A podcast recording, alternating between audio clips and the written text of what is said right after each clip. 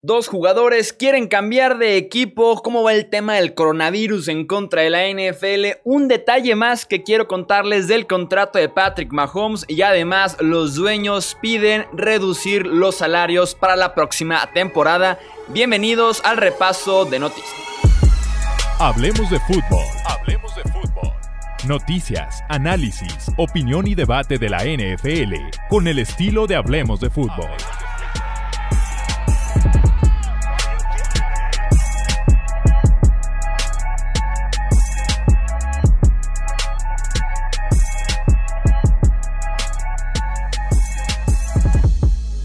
¿Qué tal amigos? Yo soy Jesús Sánchez, bienvenidos un episodio más aquí en el podcast de Hablemos de Fútbol. Ya saben que es domingo de repaso de noticias.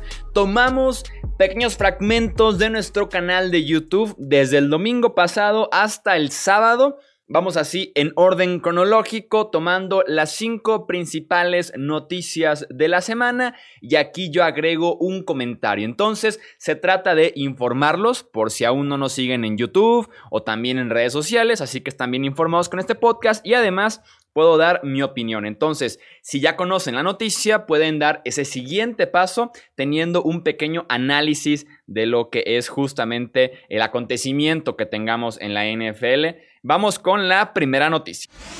David Njoku quiere salir de Cleveland. Drew Rosenhaus, agente del Tyrant, le comunicó a los Browns que su cliente quiere un cambio y de preferencia antes de que inicie Training Camp el próximo 28 de julio. Njoku llegó prometiendo mucho a los Browns y de momento se ha quedado corto. Fue tomado en la primera ronda del draft del 2017 y en tres temporadas ha jugado 36 partidos recibiendo 93 pases para 1066 yardas y 9 anotaciones. Hace unos meses en Yoku dejó de ser el ala cerrada principal en Cleveland cuando el equipo firmó en la agencia libre a Austin Hooper a un contrato por 4 años y 44 millones de dólares. Levante la mano quien quiera a David Njoku en su equipo. Así es, David Njoku se quiere ir de Cleveland. Tiene 24 años apenas, recién cumpliditos el 10 de julio, entonces está en nuevecito con esos 24 años. Sigue ofreciendo muchísimo valor por su edad. No tanto por el contrato del otro lado. 2020 apenas 3 millones de dólares y en 2021 6 millones de dólares. Eh, este 2021 es ese quinto año que ofrecen los novatos de primera ronda, que es opcional para el equipo, lo toman y así es como Yoku tiene dos temporadas más de contrato, que no es tanto control para su posible nuevo equipo, pero aún así es un contrato decente. Viene de jugar apenas cuatro partidos por lesión la temporada pasada. En sus primeras dos campañas sí estuvo presente en los 16 encuentros. Su mejor temporada fue 2018 56 recepciones, 639 yardas y 4 anotaciones. Es un muy buen segundo año, tomando en cuenta además lo difícil que es la posición de Tyren en la NFL, esa transición de colegial al profesional. A pesar de eso, en Yoku ha quedado a deber. Si hubiera realmente cumplido, no hubieran traído a Austin Hooper en la agencia libre siendo el ala cerrada mejor pagado de la NFL y tampoco hubieran traído a un novato en las rondas primeras del draft si realmente confiaran en lo que te ofrece en Yoku. Por una cuarta, o por una quinta ronda, sí, muy barato quinta ronda, creo que lo puedes conseguir. Vamos viendo, porque esto es el jugador queriendo salir de Cleveland, pero de momento no hay reportes de que los Cleveland Browns realmente estén interesados o ya estén hasta buscando un aliado en este eh, cambio. Kevin Stefanski es el nuevo head coach de Cleveland. Se trajo su sistema ofensivo y él es mucho utilizar a dos alas cerradas. Así que en ese aspecto no les urge cambiarlo. Cooper va a ser el número uno, pero Njoku va a tener tiempo en el terreno de juego. Entiendo que quiere ser el principal, como ex primera ronda debería hacerlo, entonces entiendo por qué se quiere ir. De momento no hay reportes de equipos interesados, de equipos que hayan preguntado por su precio, que estén negociando por él, pero yo quisiera agregar un equipo en el que me gustaría verlo. No tengo información al respecto, solamente estoy diciendo que me gustaría ver en Yoku en Green Bay. Aaron Rodgers lleva rato sin un buen a la cerrada y pueden tapar un poco lo que pasó en el draft de no apoyar a Aaron Rodgers de ninguna manera, trayendo meses después justamente el draft a Njoku para que sea el ala cerrada principal de esa ofensiva y que le quite un poco de carga de trabajo, de peso a lo que hace Davante Adams en el juego aéreo. Vamos con la segunda noticia.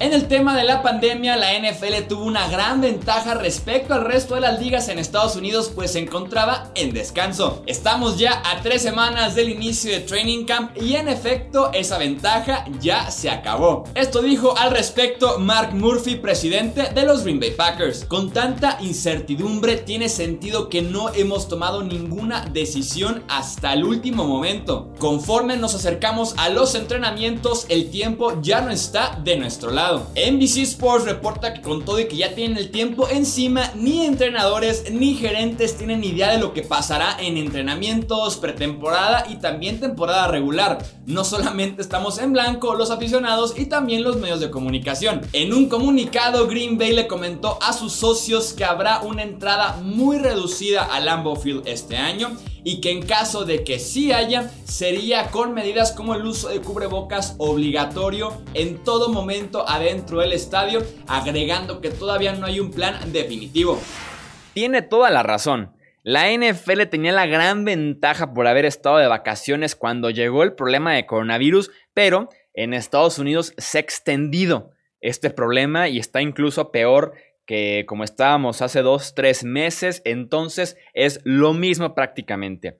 Si la curva hubiera bajado en Estados Unidos, hubiera sido lo ideal para la liga. Ahorita en julio, en agosto, apenas empezar a tomar decisiones y ya tener su planeación lista para la próxima temporada. El problema es, es que eh, tendrán que jugar con Estados Unidos en el peor momento posible en cualquier país en la humanidad. O sea, estamos teniendo 70 mil contagiados en un día en todo Estados Unidos. Entonces, ni modo. La NFL perdió esa ventaja que tenían por estar en off-season, por estar de vacaciones y cualquier planeación que estaban haciendo, tomando en cuenta de que, bueno, si en marzo estamos así, en abril puede bajar de esta manera, en mayo así, en junio, ok, para agosto tenemos esta planeación, tomando en cuenta esta proyección. Eso se fue a la basura. Eso ya está en la basura porque la curva viene para arriba horrible en Estados Unidos porque no se pueden cuidar, porque no son responsables, porque no tienen dos neuronas que las peguen y deciden usar una mascarilla, un cubrebocas, como le quieran decir. Entonces, eh, los equipos siguen presentando protocolos eh, de si se va a jugar o no con un porcentaje de personas en el estadio. Si, nada, si nada, nada, nada cambia, creo que los equipos van a terminar cediendo en el aspecto de jugar con personas en el estadio con tal de jugar la temporada completa. Prefiero yo el dinero de la televisión completo, de 16 partidos, mi dinero íntegro, a que el dinero de un porcentaje del estadio pudiera poner en riesgo ese dinero completo de la televisión. Entonces, creo que al final de cuentas van a ceder en ese porcentaje que han estado manejando y vámonos a la segura temporada completa sin aficionados, pero en efecto la NFL perdió ya la ventaja que tenían por haber estado en el off-season. Vamos con la siguiente noticia de Patrick Mahomes. Parecía un día tranquilo en noticias en la NFL, un lunes más en este largo off-season cuando cayó la bomba. La bomba llamada extensión de contrato entre Mahomes y los Chiefs y venimos aquí a platicarte todos los detalles del movimiento. El acuerdo es, y escuchen bien, por 10 temporadas y 450 millones de dólares. Hay otros 25 millones de dólares disponibles en incentivos. 1.25 millones si gana el campeonato de la AFC y otros 1.25 millones si es el MVP de la NFL, eso durante 10 temporadas. Esta extensión por una década se suma a los dos años que tenía Mahomes todavía en su contrato de novato por 28 millones de dólares. Entonces, para recapitular, 450 millones en dinero nuevo, 25 millones en incentivos, 28 millones del contrato anterior y así es. Si las matemáticas son lo tuyo, acabas de dar con el número total del contrato de Patrick Mahomes. 12 años y 503 millones de dólares. Este nuevo acuerdo empieza a partir de la temporada 2022 y Mahomes ahora está bajo contrato hasta terminando la campaña 2031. cuando tenga 37 años de edad. Este promedio anual de 45 millones de dólares superó, bueno, ¿qué digo superó? Le pasó por encima, es más, ¿qué digo le pasó por encima? Hasta humilló los 35 millones anuales que gana Russell Wilson con los Seahawks, quien hasta hace unas horas era el jugador mejor pagado en la historia de la NFL, pero eso ya es historia. Ya tenemos arriba un podcast especializado al contrato de Mahomes en el sentido de implicaciones para el jugador, implicaciones para el equipo, implicaciones históricas incluso, eh, análisis de lo que pudiera pasar en el futuro, si hicieron bien, si hicieron mal, si lo merece o no lo merece. Tendremos este martes un podcast especializado analizando cada centavo del contrato de Mahomes. Va a ser un vistazo profundo a quien le interese la parte financiera del acuerdo, no tanto la parte deportiva como fue el caso del episodio que estuvimos en cuanto tuvimos el contrato de Mahomes, un episodio de emergencia. Los Chiefs esencialmente dejan una ventaja abierta de tres temporadas. 2020, 2021 y 2022 en los que son caps eh, bastante buenos para el equipo. Mahomes no cobra tanto todavía en esos años, cobra de forma razonable. Este año como 5 o 6 millones, en 2021 como 24 millones y en 2022 31 millones. 31 millones, ya 2023 empieza a disparar un poco más el tope salarial, entonces ahí es cuando la ventana de los Chiefs se empieza poco a poco a cerrar y tienen que empezar a maniobrar eh, de alguna manera con el tope salarial. Es un muy buen movimiento por parte de Kansas City. Tienes ahorita un núcleo campeón y jugadores que ya están cobrando bastante. Puedes retenerlos un par de temporadas por lo menos y volver a pelear con todo por otro anillo. Estamos hablando de Tyron Matthew, de Frank Clark, de Chris Jones, que está negociando una extensión de contrato, Travis Kelsey, Tyreek Hill, y pues bueno, le podemos sumar a Patrick Mahomes en ese núcleo que ya tiene nuevo contrato y que pueden seguir peleando por un Super Bowl en 2020. 2021, 2022 y ya 2023 eh, a empezar a hacerse bolas, a empezar a sacar la calculadora para ver cómo encaja todo el equipo de los Chiefs en la nómina del equipo. Vamos con la próxima eh, noticia. Este reporte no le gustará nadita a los jugadores. Según NFL Media, los dueños le propusieron a la asociación de jugadores una reducción en los contratos. Se trata de un 35% para la próxima temporada. Esto solamente es una propuesta de los dueños hacia los jugadores, pero les digo desde ahorita, a los jugadores no les gustará nadita y van a mandar a los dueños muy, pero muy lejos. Hay hasta jugadores preocupados por los protocolos para tan siquiera entrenar dentro de unas semanas en Training Camp. Ni se diga lo que provocaría pedirles que se arriesguen durante toda la temporada regular y ni siquiera estén ganando su sueldo íntegro. ¿Qué opinan ustedes al respecto? ¿Deberían los jugadores apoyar a los dueños en ese aspecto? Muy buena suerte NFL logrando que los jugadores acepten menos dinero. Los jugadores van a decirle a la NFL, con o sin aficionados, yo seguiré jugando partidos de 60 minutos y jugaré 16 veces por temporada. ¿Por qué debería ganar menos? Y todavía más si sumas que este año estoy poniendo todavía en mayor riesgo mi vida. Si bien siempre lo hago, este año hay un riesgo adicional de morirme. Entonces, ¿por qué ganaría menos si para mí es lo mismo o es todavía hasta peor? Eso sería ese sería mi discurso si fuera jugador de NFL. Nunca van a lograr que se reduzca su sueldo, de verdad. Nunca, nunca lo van a lograr si se juega temporada completa. Si quitan partidos, ya estamos hablando de un tema diferente, en el que ahora sí se podría negociar ese, esa reducción de salario, dependiendo de los partidos que también reduzcan. Sería eso relativo. Sería exactamente relativo. Hay una relación además problemática e incómoda entre dueños y jugadores esto sería directamente un apoyo de los jugadores al bolsillo de los dueños y se los vuelvo a decir, no los van a apoyar. Los dueños tendrán que decir, en lugar de que este año mi equipo me deje unos 250 millones de dólares libres como ganancia, nos conformamos mejor con un 50, con un 100 milloncitos de ganancia pero mejor 50 o 100 milloncitos de ganancia que perder dinero. Que le pregunten a los dueños de franquicias de MLB, de NBA, de fútbol europeo, cómo perdieron dinero este año. Entonces, de ganarte 250, yo preferiría ganarme 50, 100, 150 en el mejor escenario y este, pero ganar algo, ganar algo y no perder dinero. Vamos viendo qué pasa con esta pelea que va a haber entre jugadores y dueños de la liga. Vamos con la quinta y última noticia.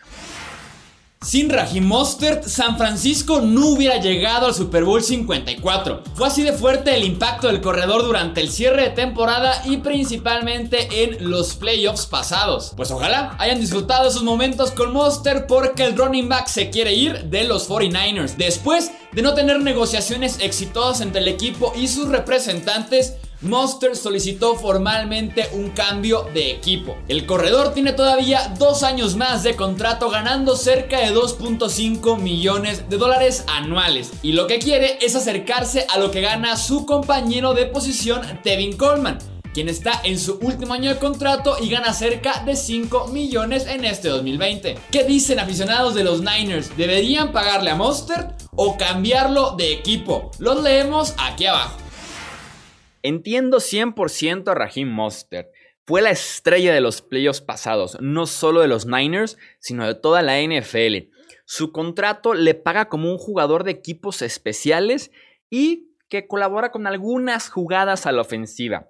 Este off-season su rol cambió y quiere que su contrato cambie. Salió Matt Breda, fue la estrella de los playoffs Jerick McKinnon se queda, pero ya en un contrato muy descontado. Entonces, Raheem Mostert realmente puede decir que va a ser el corredor principal de los Niners, si no es que un 50-50 exactito con Tevin Coleman. Entonces, si su rol cambió, quiere que también su contrato cambie.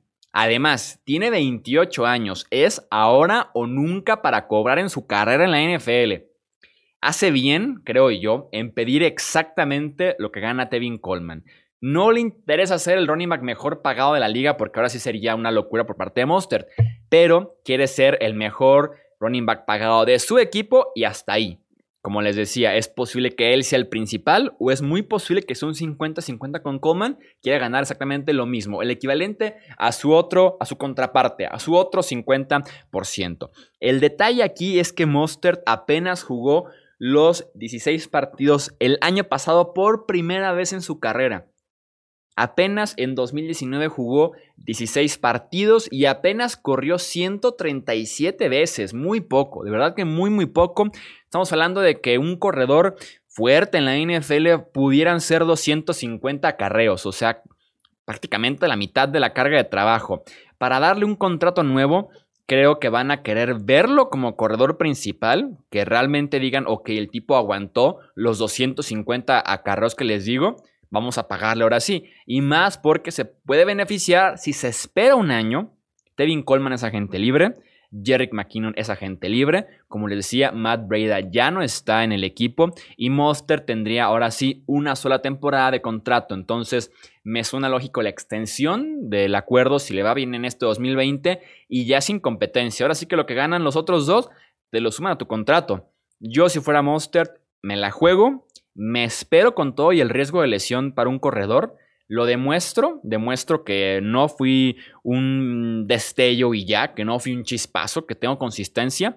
Y en 2021, Monster, si te quedas, puedes cobrar muy, muy bien en la bahía de San Francisco. Recuerden seguirnos en redes sociales. Eh, recordarles también que estos pequeños fragmentos son del canal de YouTube. Subimos video todos los días ahí en YouTube eh, con la actualidad de la NFL. Noticias, noticias y más noticias para que estés bien informado todo el tiempo, en todo momento, para que ya poco a poco nos acercamos a training camps a lo que sea que vaya a haber de pretemporada y también a la temporada regular. Así que suscríbete, nos encuentras en youtube.com o en el buscador de YouTube. Pon nada más Hablemos de Fútbol y ahí estaremos con nuestro canal de YouTube. Yo soy Jesús Sánchez y eso es todo por este episodio. Gracias por escuchar el podcast de Hablemos de Fútbol. Para más, no olvides seguirnos en redes sociales y visitar hablemosdefutbol.com.